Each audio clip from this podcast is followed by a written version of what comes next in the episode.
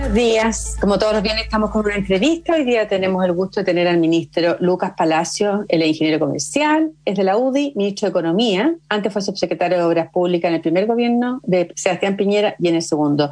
Hola ministro, muchas gracias por la entrevista. Hola Pilar, ¿cómo estás tú? Tanto tiempo que no conversábamos. Mucho tiempo, ha sido bien difícil conversar con ustedes, es la verdad.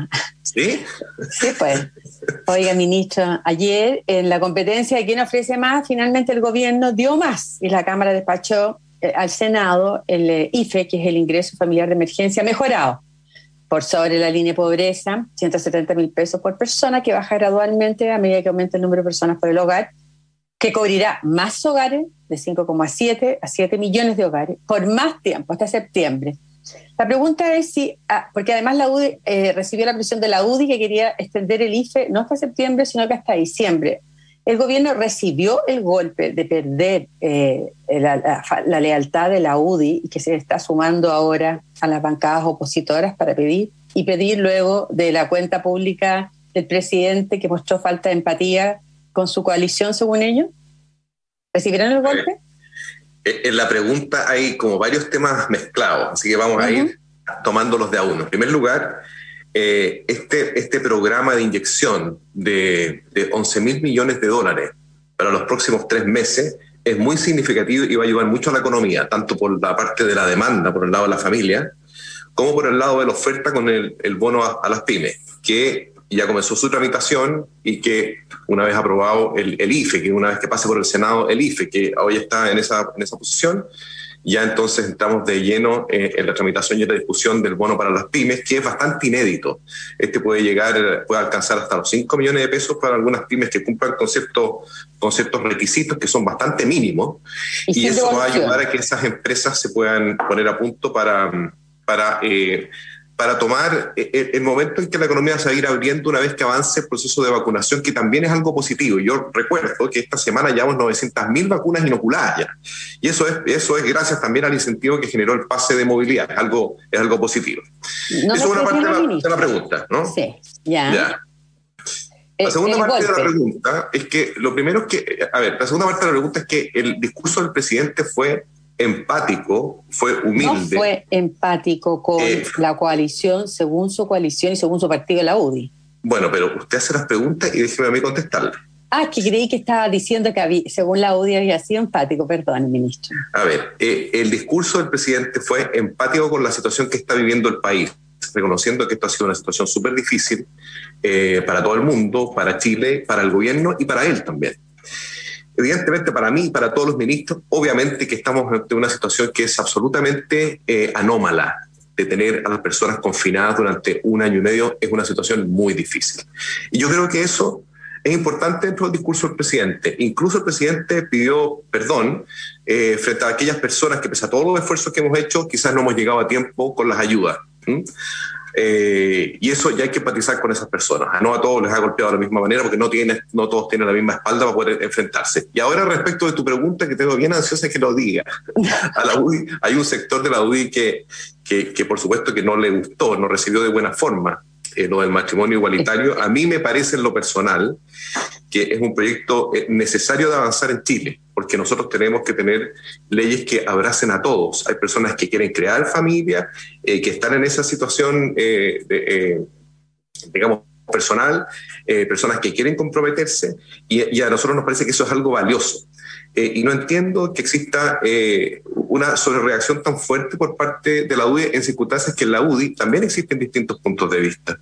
Eh, yo creo que hay que tener altura de miras y ver el país eh, en que estamos viviendo. Y además hay una cosa que es importante, que hay muchas personas que están en esa situación, que se quieren casar y como en Chile no pueden, tienen que irse a otro país y después vuelven. Entonces, ¿qué pasa con aquellas personas que, que no pueden viajar a otro país y que, y que sin embargo quieren formalizar en un matrimonio una relación de afectos, de amor de por vida. Está bien, usted no siente que hay una traición, como dijo el eh, diputado Ramírez, porque la, él no asumió con ese propósito, no estaba en su programa y, además se los ocultó. Pero ya, eh, está bien. Eh, el IFE ingresa hoy día al Senado, ¿no es cierto? ¿Cuánto más va a ceder el gobierno? Porque ahí está la presidenta del Senado y va, también va a querer más plata y más cobertura. ¿Cuántos miles de millones adicionales está dispuesto a ceder el gobierno? Mira, lamentablemente se ha ido transformando en una casi muletilla por parte de la oposición pedir cada vez más y más. Eh, pero resulta que nosotros tenemos que, tenemos que presentar proyectos que también sean sostenibles y, tengan que ver con la situación eh, fiscal y con la situación que viven las familias hoy en día. Al principio, eh, Pilar, nosotros teníamos un IFE que era de 65 mil pesos, recuerda, y que alcanzaba el 40% de aquellas personas que estaban en el registro social de hogares. Eh, en cambio, ahora ya estamos porque ha pasado un año y medio, porque la pandemia se ha extendido fuertemente, porque ha golpeado fuertemente a la familia. Ahora estamos entregando mucho más que eso. Son 177 para el primer miembro y bueno, y sigue en forma, en forma decreciente en la medida que se van sumando otros miembros del hogar eh, al 100% del registro social de hogares. Y esto tiene un sentido social, pero también coincide con el momento en que, de acuerdo al, al avance de la vacunación, se va a poder empezar a reactivar la economía y entonces estos recursos también van a ser una inyección de liquidez al mercado que es importante para la reactivación económica. Lo mismo está ocurriendo en otras, en otras economías eh, cuya política pública nosotros estamos evaluando permanentemente, por ejemplo, en el caso de Estados Unidos, algunos países europeos, Japón y otros países que estamos viendo de qué manera hacen coincidir sus avances en, la vacunación con aquellos incentivos, tanto por el lado de la oferta como la demanda para que se reactive la economía. Pero ustedes, ministro, están, eh, están aumentando más que nunca los ingresos. En vez de retirar, están aumentando más que nunca los subsidios, un poco por presión, pero yo supongo que también aquí hay una voluntad. El IFE universal por mes va a costar 3 mil millones de dólares, dijo el ministro de Hacienda. Son cifras que en magnitud es tan grande que uno no las dimensiona, pero corresponden aproximadamente a 10 hospitales de alta complejidad. ¿Eso significa que son 35 hospitales en tres meses y medio? Porque los beneficios en septiembre disminuyen a la mitad. Son muchos recursos. Son 10 hospitales. Sí, son muchos recursos. Eh, comprendamos que la pandemia no ha afectado a toda la economía ni a, todas las personas de la misma forma. Por eso que tiene un nivel de focalización en el sentido que es universal, pero es para las personas que están en el registro social de hogares, es decir, personas que están en una situación de ingreso desmedrada. Eh, pero estas magnitudes tienen sentido, las que estamos hablando de las ayudas del Estado, cuando esta semana tuvimos ventas históricas que nunca se habían producido en, el Cyber Day, 640 millones de dólares, eh, y cuando sabemos que hay una liquidez extrema hoy día en el mercado, por, eh, tanto por los retiros como por las ayudas estatales. y además, ministro, usted debe saber, que nunca lo quieren decir porque no es políticamente correcto, que hoy día hay problemas para contratar personas tanto en la agricultura como en la construcción. Y lo han dicho los dirigentes. A ver, varias cosas. En primer lugar, siempre es momento de poder ayudar a las familias que lo necesitan. Eso punto uno. Segundo, lo que a nosotros más nos preocupa, porque este año nos vamos a reactivar con fuerza. Eh, existe eh, consumo doméstico en base a la liquidez que se ha inyectado y en base a la liquidez también de los retiros. Eso es una realidad. Eh, y, y, eso va a ayudar a la reactivación de la economía. Lo que nosotros quisiéramos es que exista un mayor componente de, de inversión, lo cual estamos viendo también en la importación de bienes de capital que ha crecido en forma bastante extraordinaria. Entonces estamos viendo una reactivación que va a ser fuerte este año, que, que podemos acercarnos al 7% de crecimiento este año, según las últimas según las últimas estimaciones de varios eh, centros de estudio, y en lo personal yo pienso que nos vamos a acercar a una reactivación de a un crecimiento entre orden del 7% este año, y con lo cual vamos a ser el único país de América Latina que vamos a mostrar cifras positivas eh, en los dos años, en la sumatoria de los dos años, 2020 y 2021. Y eso habla bien de la resiliencia de nuestro país, y eso habla bien de las posibilidades que, de tener y aplicar una política fiscal expansiva, que es exactamente lo que estamos haciendo que se, que se coordina con una política monetaria expansiva. Y eso es lo que en general están haciendo los países. Ahora, va a haber un momento en que este crecimiento tiene que ir transformándose en creación de nuevos puestos de trabajo. Y lo que genera eso, básicamente, es la inversión, que es la que genera nuevos empleos. Y eso es, es, lo que estamos trabajando y estamos viendo cifras bastante positivas en lo que te decía la importación de bienes de capital y también en proyectos, en grandes proyectos de inversión. Eh, que lejos, de, disminuir están aumentando. Ministro Palacio, usted no tiene pensiones en que al Estado le va a costar retirar estas transferencias directas a las personas, porque hoy día las transferencias se están haciendo tanto a las personas que lo necesitan como a las que no lo necesitan porque sus ingresos no han disminuido. Eh, siguiendo un poco la lógica de la oposición que quiere ayudas universales y no focalizadas. Sí, Bueno, eh, la oposición pidió otros tipos de ayuda, porque uno dice uno y la oposición dice uno más uno, uno dice dos y la oposición dice uno más uno más uno, y así sucesivamente. Y, y, lo que nosotros estamos haciendo es legislar y proponer políticas públicas que sean responsables, que sean financiables, que también es algo importante, y que tengan un impacto de acuerdo al momento que está viviendo la pandemia. Cuando ya no tengamos cuarentena, cuando ya tengamos un avance en la vacunación que sea, que sea más significativo, cuando, eh, cuando se empiezan a generar estos nuevos puestos de trabajo en base a los proyectos de inversión que yo te, comentaba anteriormente, entonces va a ser un momento en que las empresas van a poder realmente tener los ingresos suficientes para no necesitar un aporte eh, fiscal. Ya, ahora eso supone que no van a seguir cerrando, pero las medidas de ayer fueron nuevamente de ingresar más comunas y más población a la cuarentena. ¿Usted cree que eso no se va a seguir ampliando y porque siempre el tema ha sido como poner eh, en, contradicción la salud con la economía. ¿Usted cree que nosotros superamos esa dicotomía o seguimos teniendo que optar entre salud y economía?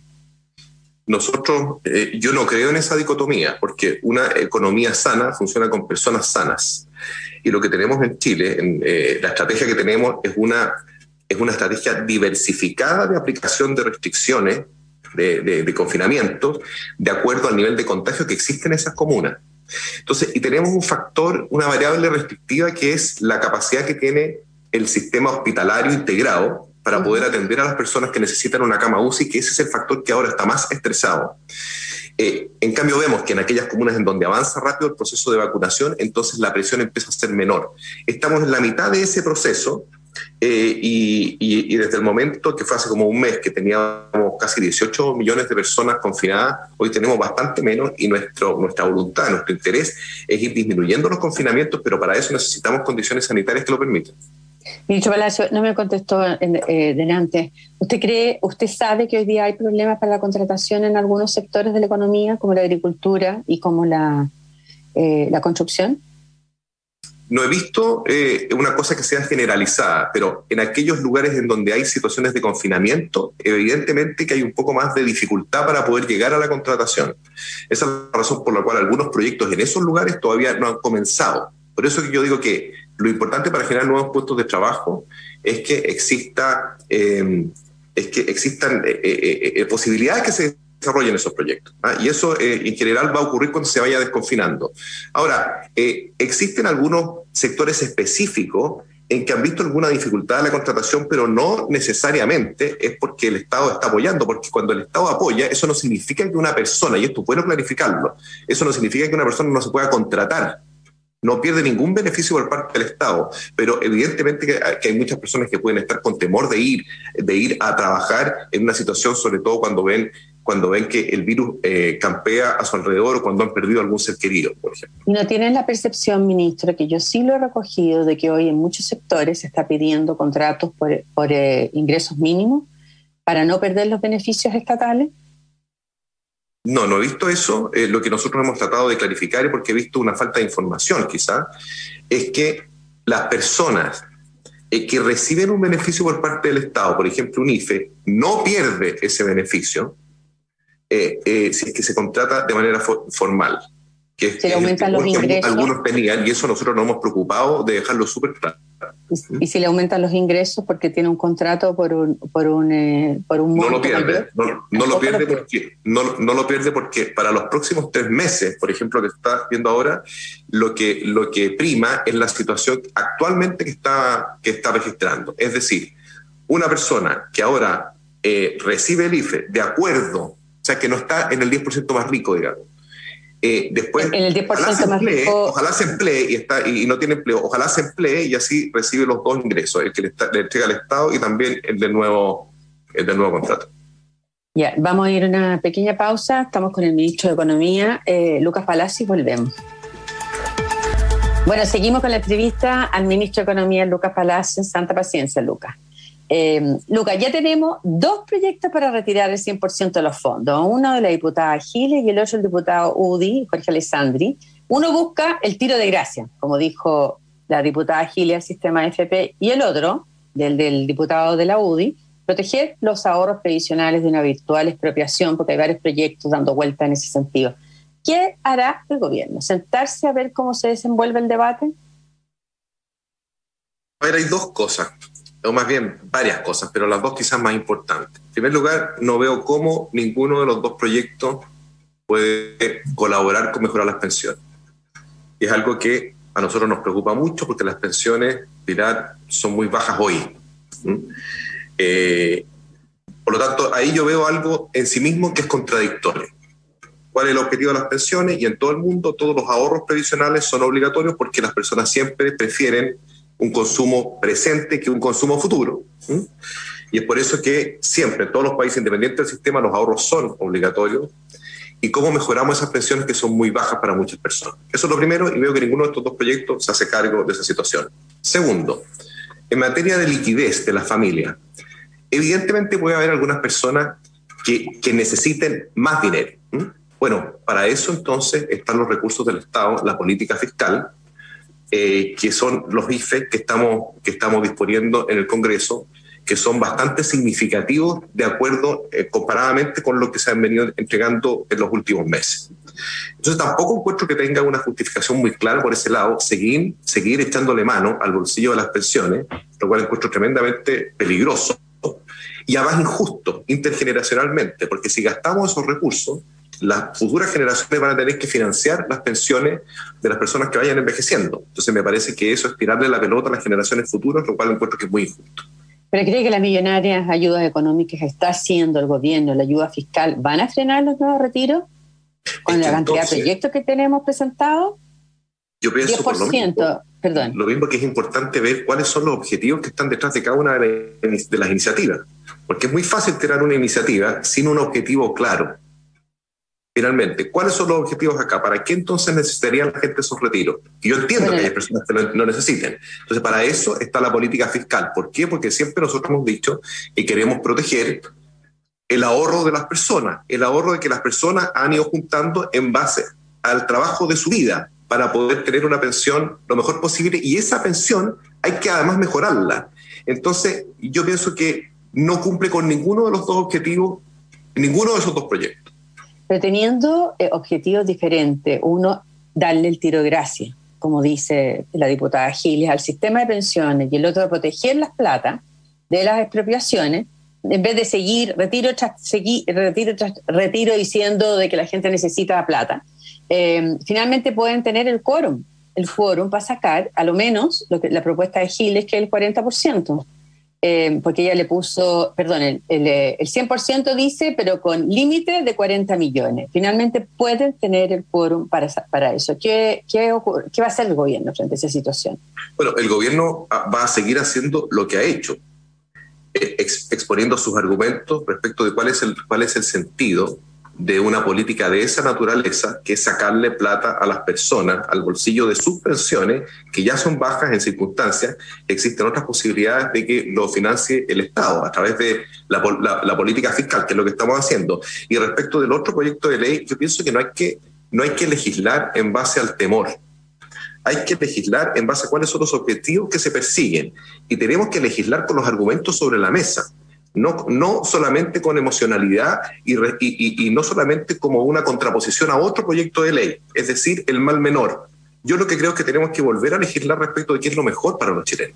Desde todo punto de vista. Esa, discusión encuentro que, ha estado un poco fuera de la mesa y esa es la que tenemos que poner sobre la mesa. Imagínate que en la, en, la mesa de la Constitución, en la Convención Constituyente, eh, se, se, se discutiera en base al temor y no en base a, qué es lo que nos une, de qué manera podemos construir un mejor país eh, para todos hacia el futuro. Pero usted no ve ninguna, ninguna posibilidad de que se nacionalicen los fondos cuando resulta que hasta el Partido Comunista y el Frente Amplio y Luis Mesina de Noma AFP calificaron irresponsable la propuesta de retirar el 100% de los fondos, pero sí son partidarios de seguir con retiros parciales, todo lo cual apunta, según el diputado Jorge Alessandri, que quieren dejar el botín para la expropiación, o sea, no quieren que se acabe el botín, porque el próximo gobierno, dejado de que ya hablaba de nacionalización de los fondos, podría eventualmente hacer un reparto rápido de los ahorros de los chilenos para subir las pensiones vigentes. ¿Existe ese peligro o no existe? Yo, suelo, Pilar, eh, no, y eso además lo exige eh, la responsabilidad de mi cargo, no dramatizar antes de tiempo y buscar las mejores soluciones frente a cada momento. Eh, eso es lo que yo creo que hay que hacer y eso es lo que debiera hacer el Congreso, buscar las mejores soluciones respecto a lo que los chilenos necesitan hoy y a futuro. Ahora, ¿qué pasaría si bajo el gobierno de Sebastián Piñera se destruyera el sistema de pensiones?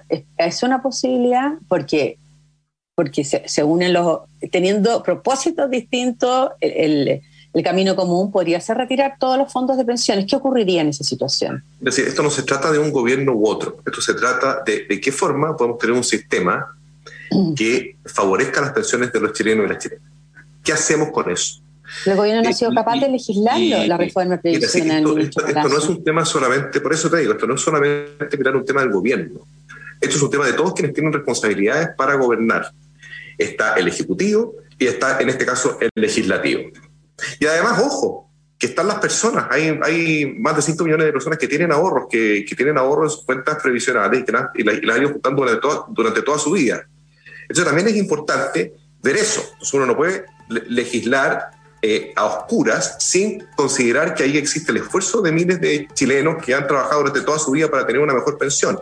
Por lo tanto, eh, yo, yo creo, insisto, ¿ah? y yo soy siempre optimista respecto de las personas. Yo creo que no es tarde para poner sobre la mesa los objetivos principales que tenemos y cómo podemos terminar de superar la etapa de la pandemia que todavía nos queda, empalmar con una recuperación económica que ojalá integre a todos los sectores porque la gente necesita recuperar su libertad y necesita recuperar su vida y cómo entonces ponemos sobre la mesa la mejora de las pensiones, que ya se aprobó un proyecto de ley el primer gobierno del presidente Piñera, o sea, perdón, el primer año de este segundo gobierno, y, se, y hace un año, más de un año, que está en el Senado en el segundo trámite constitucional una reforma que mejora sustantivamente las pensiones y ahí está durmiendo. A mí me parece que eso es mucho más grave.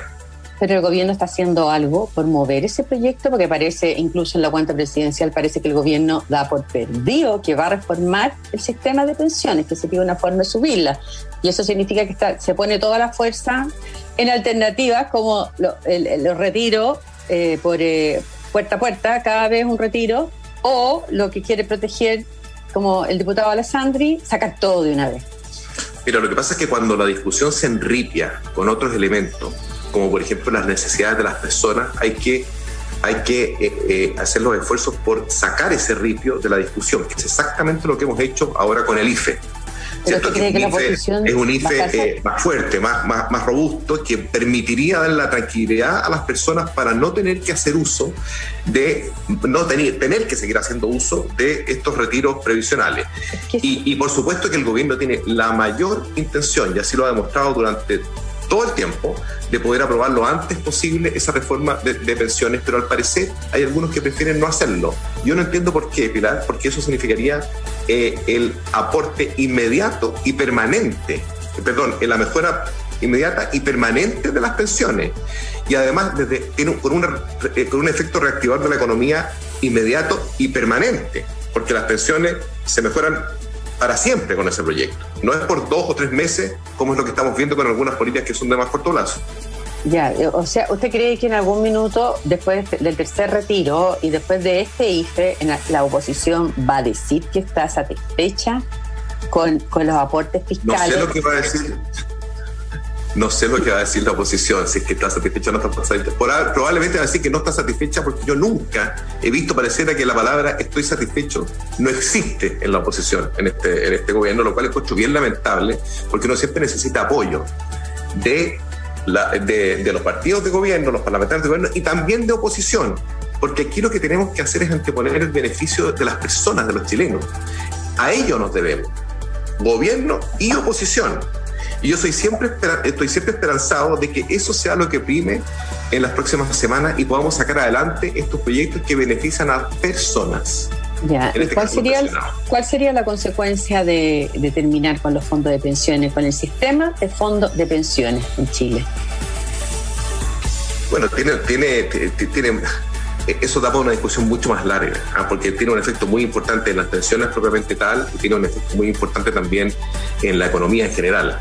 Eh, y con muchos impactos, pero que no los voy a detallar ahora porque son muchos, son muy largos. Pero ¿qué le puede importar a las personas? Depende cómo porque, se haga. Porque hoy día lo que se señala es que es parte del sistema liberal que quieren destruir, neoliberal. Entonces, y eso no le importa a las personas, más bien es un objetivo de la extrema izquierda destruir el actual sistema neoliberal. entonces, ¿en qué le podría...? Es, bien curioso eso, porque esto, esto como, que si fuera una entelequia rara del sistema neoliberal. Y has visto en el, ayer en el, en el Cyber Day 640 millones de dólares, un récord total.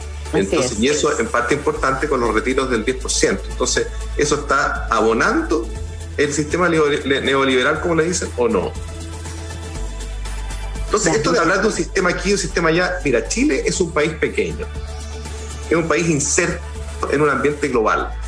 Es, una, es un país, por lo tanto, que no tiene todas las posibilidades de hacer exactamente lo que quiere para poder sumarse al desarrollo.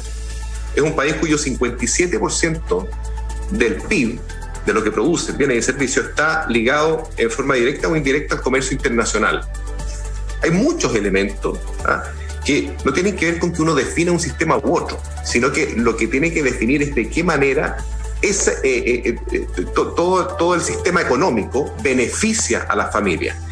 Y aquellos sectores en donde el sistema económico per se, el mercado, no da una respuesta satisfactoria, entonces el Estado puede intervenir y entregarle a las familias aquello que necesitan. Ese es el sistema que creo que es el que tiene que primar, primar en la discusión hacia el futuro. Porque el muro, el muro de Berlín ya cayó. Ya. no estamos en esta discusión. Estamos reeditándolo nomás. No, no, ya no existe el muro de Berlín, ya cayó. Entonces no podemos tener una discusión del siglo XX de, de, de, ortodoxos versus heterodoxos, de, derecha versus izquierda, sino que estamos en el siglo XXI, en donde todo ya está mucho más convenido y tenemos que ir convergiendo hacia un centro, porque eso es lo que va a beneficiar a las personas al fin y al cabo. Perfecto, ministro. Tenemos que me habría encantado seguir conversando con usted. déjame terminar, un segundo. que las personas puedan llevar adelante sus proyectos de vida lo más libre posible y que en aquellos, en aquellos sectores de la sociedad en donde no hay una respuesta satisfactoria, entonces que esté el Estado para brindarle una mano acogedora. Perfecto, entre la discusión entre Estado solidario y Estado subsidiario que se quiere terminar. Muchas gracias, ministro Lucas Palacio. Que tenga usted un buen día, un buen fin de semana y que le vaya bien. Muchas gracias, sea optimista y cuídese mucho. Gracias. Y me despido de ustedes hasta el próximo viernes.